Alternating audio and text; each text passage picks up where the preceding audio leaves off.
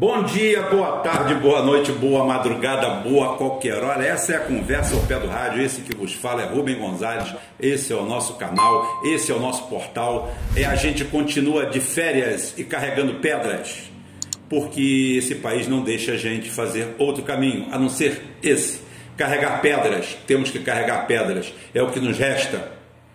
O que nos resta é carregar pedras. Estamos aqui é, por favor, é, se inscreva no canal que ninguém vai te inscrever mesmo. A nosso nível de inscrição, a gente está crescendo 20 inscrições por mês.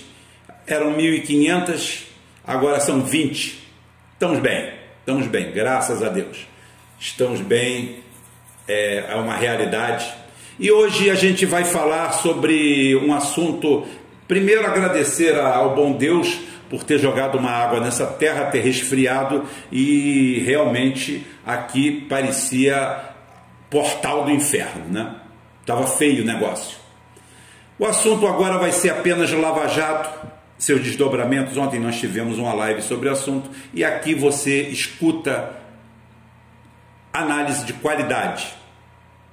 Eu não tenho que ser humilde, eu não tenho que ficar rasgando seda. Aqui, aqui é análise de qualidade. Aqui você não vê ninguém puxando o saco do Bolsonaro, você ninguém vem puxando o saco do Lula. Aqui a gente tenta compreender o que, que acontece com esse país.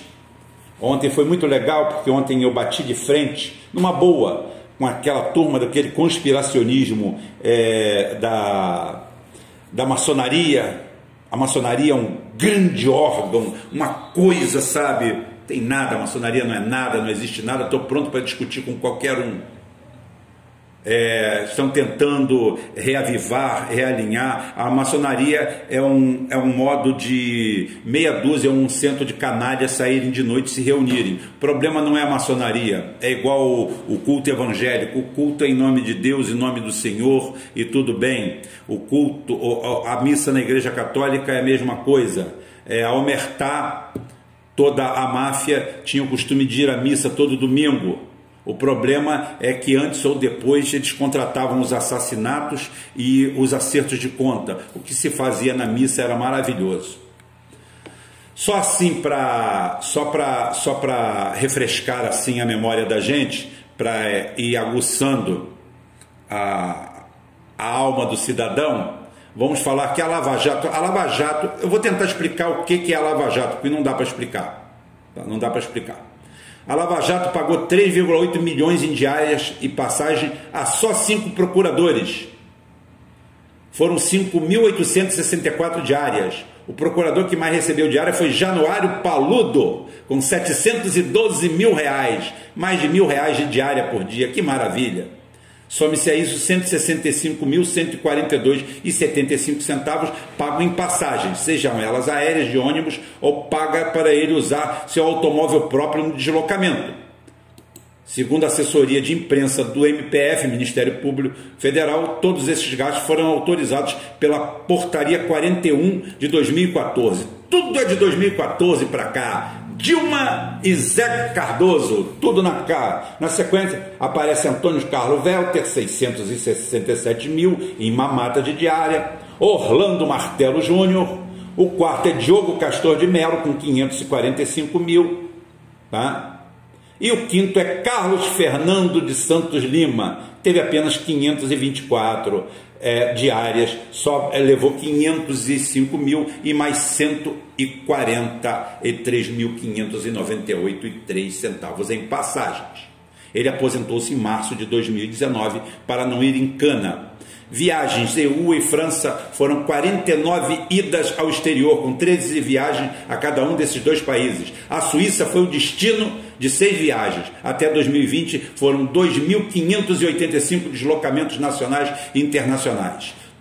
Todo o nosso dinheiro para roubar e destruir o próprio Brasil, acabar com o próprio emprego. Rubem, por que, que você aborda esse assunto? eu abordo esse assunto é, baseado no que nós temos hoje. É, um, um depoimento, uma fala de Gilmar Mendes. Gilmar Mendes, quem é o chefe da Lava Jato? É o Moro, que eles chamam de russo? É, o Gilmar Mendes tem uma fala extensa sobre isso. Gilmar Mendes, para quem não sabe, ele é ministro do Supremo Tribunal Federal. E para quem não sabe, o Supremo Tribunal Federal é uma daquelas três caixinhas que existem em Brasília, que tanto é chamada três poderes. Um poder legislativo, formado de forma bicameral, formada por ladrões corruptos, bandidos e tudo que há de pior na escória nacional, se ajunta por ali, tanto da esquerda quanto da direita. O negócio ali é feio. Mas é feio, mas pelo menos de quatro em quatro anos, pelo menos em tese, nós temos condições de mudar aquilo. O problema está no povo. O problema está no povo. E do outro lado, o executivo, o presidente da República, que também em quatro anos, em tese, a gente também pode meter o pé na bunda dele e botá-lo para fora. E do outro lado tem esse arcabouço, essa caixa preta, esse lugar mágico e misterioso que atende pelo nome de Supremo Tribunal Federal, mas não, o Judiciário Brasileiro, onde nós temos um Ministério da Justiça que só serve para nada, que não tem poder nenhum sobre o Judiciário, porque ele é um poder independente. É um poder sem controle, não existe controle cruzado, não existe nada disso. É um poder autônomo que faz o que quer, o que bem entende e não se reporta a ninguém. E o Gilmar Mendes vem a público falar desse escândalo da Lava Jato. Bem, a fala do Gilmar Mendes nos remete a uma célebre dicotomia. Ou ele está sendo sincero, o que às vezes dá claros sinais disso, ou apenas está jogando mais uma vez? Essa é uma pergunta aparentemente inocente, gente, mas que vai nos ajudar a desvendar todo o mistério por trás do que vem a ser o judiciário brasileiro. E o pior de tudo, nenhuma das duas conclusões muda o veredito final de que o mesmo deva ser implodido e começar do zero, recomeçar do zero. A situação se torna trágica no momento em que nos remete à posição de que se o Gilmar está sendo sincero, ele pouco representa. E a posição dele lá de ficar vendendo um habeas corpus ou outra, ou qualquer um decidir se o Flamengo é campeão ou não, faz parte e faz sentido. Faz parte de um lado e faz sentido do outro. Faz sentido pela própria inominia do ser humano e do brasileiro em geral baseado e apoiado na impunidade. Então, se o judiciário brasileiro não tem não existe hierarquia, não existe absolutamente nada, o Gilmar Mendes mostra que o judiciário brasileiro acabou. Acabou. Não existe absolutamente nada que possa frear essa praga nacional uma verdadeira praga, uma verdadeira praga. E se ele está mentindo, nos remete a uma quadrilha, a uma gangue inalcançável, inatingível, que com o poder da sua caneta faz o que bem entende do país e todos a eles têm que se sujeitar. Desde processos espúrios, como o do nebuloso processo de investidura na magistratura do Sérgio, próprio Sérgio Moro, um medíocre é, estudante de direito, um rábula iletrado do interior do Brasil, que sem mérito acadêmico algum, sem destaque algum, sem ter a OAB, sem nunca ter advogado, com seis meses de formado, passa para juiz federal em que tenha demonstrado publicamente uma, uma estreitura mental de chamar atenção. Dizer que é, é, é, o, o, presidente Lula é, um verdadeiro débil mental, né? totalmente incapacitado para a função.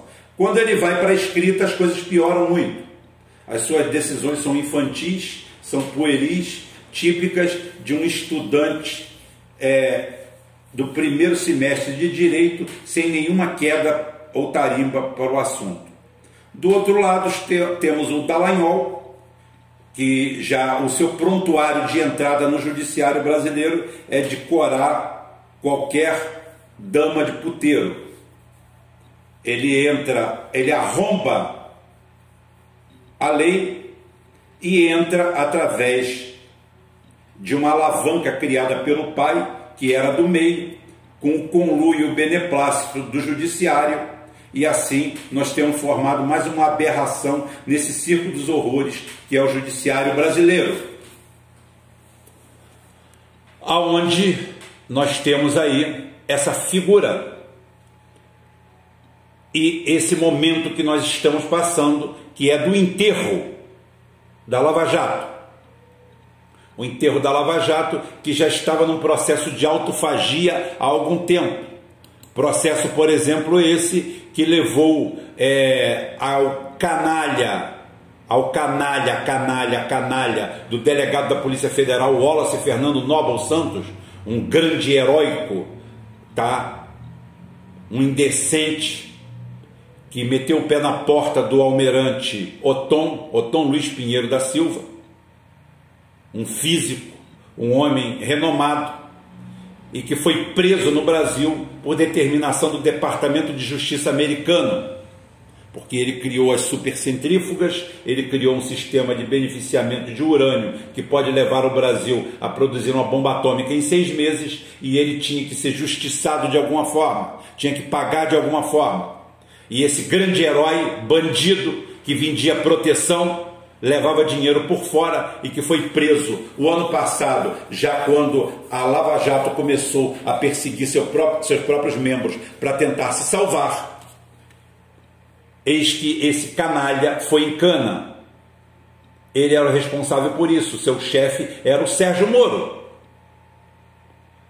Aí a gente tenta entender o que, que vem a ser o judiciário brasileiro e a gente não chega a lugar algum.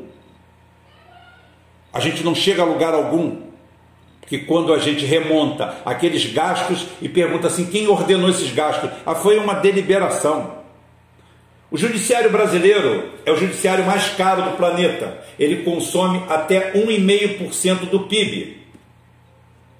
Longe dos 0,14% do sistema judiciário americano, dos 0,15% do judiciário espanhol, 0,20% do judiciário alemão, que é espelho para todo o planeta, serve de base jurídica para todo o planeta. Tanto é que o nosso código é o código romano germânico. Isso antes dessa turma da Lava Jato decretar que faria o que bem entendesse e o que desse na telha.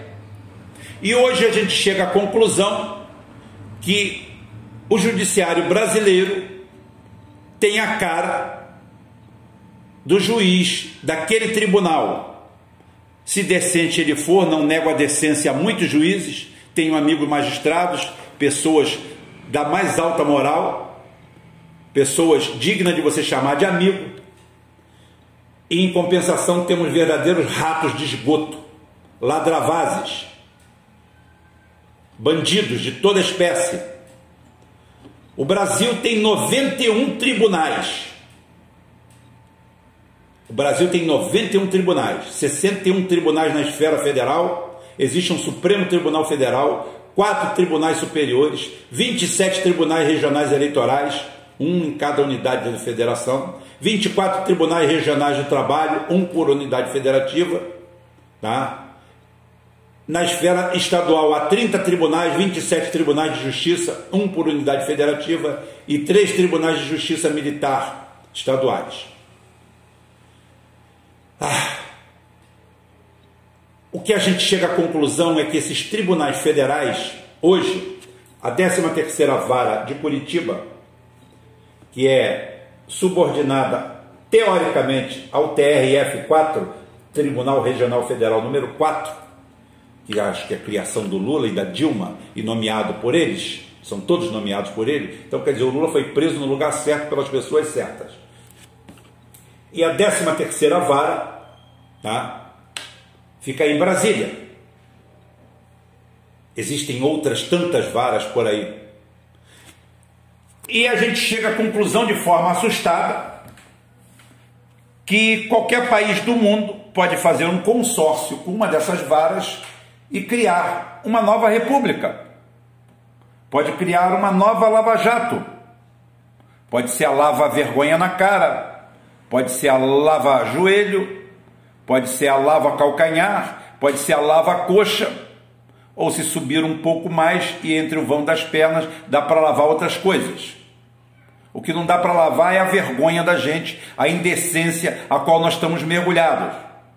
O Supremo Tribunal Federal, pelo visto, não tem gerência alguma sobre o que essas varas inferiores fazem. Ou se o tem, são apaniguadas e caladas de uma, alguma forma por eles. O Brasil virou um grande, um grande, um grande puteiro no que tange ao judiciário. Cada um faz o que quer, o que bem entende, usa a lei e a regra que bem entende, e não existe cobrança nenhuma disso. Ah, tem o Conselho Nacional de Justiça, que é feito pelo. É mais, é mais um sindicato do que outra coisa. Você é a raposa tomando conta do galinheiro. O, o Supremo, o, Supremo o, o, o Conselho Nacional de Justiça é exatamente isso daí. Uma raposa faminta tomando conta do galinheiro. Coitada das galinhas, e as galinhas somos nós. Nada impede que amanhã não apareça outra Lava Jato. Porque o fosfato da terra, os nutrientes da terra, a lama, o esterco que aduba, oxigena e equilibra a terra, está todo semeado. Basta apenas a boa vontade de fazê-lo. Ou alguém se vender para alguém esses caras viajaram o mundo inteiro, dei números aqui, sem nunca se reportar ao Itamaraty. O Sérgio Moro se autodenominou e foi assim denominado pela mídia como um juiz especialista em lavagem de dinheiro, quando não existe nenhuma atribuição dessa na função que ele desenvolvia. Ele era um réu juiz que não era réu juiz, ele já tinha sido escalado antes para passar pano na roubalheira do Banestado. Num grande acerto entre o PT e o PSDB. Esse próprio judiciário, essa própria juristocracia, que foi votada e passada para frente pela Constituição Federal de 88, a mesma que negava a posse da cadeira ao Dallagnol e este ao arrepio da lei, rasgaram tudo, que para eles vale tudo, tudo pode. Para nós é que não. E ele assumiu, assentou cargo e está aí até hoje, maculando a imagem do judiciário brasileiro, apodrecendo a imagem e a memória do judiciário brasileiro, que se já não era de boa memória, vai se tornar pior ainda a partir de hoje. Hoje nós temos tribunais aos montes, varas aos montes, ou seja, temos todo o material para criar umas duas, três ou quatro operações para destruir o Brasil. Basta apenas a Globo querer, basta apenas ter um órgão internacional por trás, colocando dinheiro e dando subsídio. Sérgio Moro se autoproclamou paladino. Eu já recebi, eram as coisas mais risíveis do mundo. Ele era quarto dan, ou dá de quatro, é, de judô, karatê, falava oito idiomas, todos eles, todos eles falados em capiuês. Porque a única coisa que eles falam é aquela, aquele, é aquela, aquele capial dele, normal, ele falando em inglês, você, você rola de rir, que além de tudo o cara, o cara é de uma incultura tão grande. Existe a palavra incultura? Se não tem, acabei de criar. É de uma incultura tão grande que salta os olhos. E essa gente que pilotou o Brasil, sob palmas, aplausos de todos eles, e nos deu de presente o governo Bolsonaro, que em parte, em parte, é parceiro nos benefícios desse golpe, desse, desse golpe no Brasil, só não é golpe porque é aceito por todo mundo e continua sendo aceito, ao ponto de vermos um ministro do Supremo Tribunal Federal denunciar um juiz, um juiz de vara criminal, de vara federal. E cadê as atitudes? Cadê o afastamento? Não, não pode. O juiz não pode nada. Aqui o juiz pode tudo. Pode tudo enquanto ele fizer o jogo de todos. Se ele não fizer, o negócio fica feio. Então, se ele tocar, tocar o negócio ou não entrar em evidência, tá tudo bom. Senão, cada um pode fazer o que quiser. Qual a conclusão disso tudo, Rubem? Bem, o Bolsonaro não é problema, o legislativo não é problema. Deputados, senadores, prefeitos, governadores, todos esses, nós temos a cada quatro anos, o Lula falou outro dia, e ele não soube falar e acabou sendo vítima do que ele sempre fez, do que sempre o PT fez, ficar perseguindo a fala alheia. Eu entendi o que o Lula quis dizer quando disse do político corrupto que em quatro anos você tira ele. Se eu sou corrupto, você em quatro anos você me tira. Foi isso que ele tentou falar. Eu defendo a fala dele. Só que eu fico rindo porque eles mesmos tentam cancelar todo mundo e cancelam muitas pessoas, como já me cancelaram, como caçaram minhas contas no Facebook, como eu estou dentro do algoritmo do Facebook, que basta eu botar um pingo fora do, do lugar, eu botar uma vírgula fora do lugar, eu estou é, cancelado, estou há 30 dias fora, sempre assim. Né? Mas eu entendi o que o Lula falou. Você pode se livrar de um, de um, de uma, de um, um mau deputado, você pode se livrar de um mau presidente.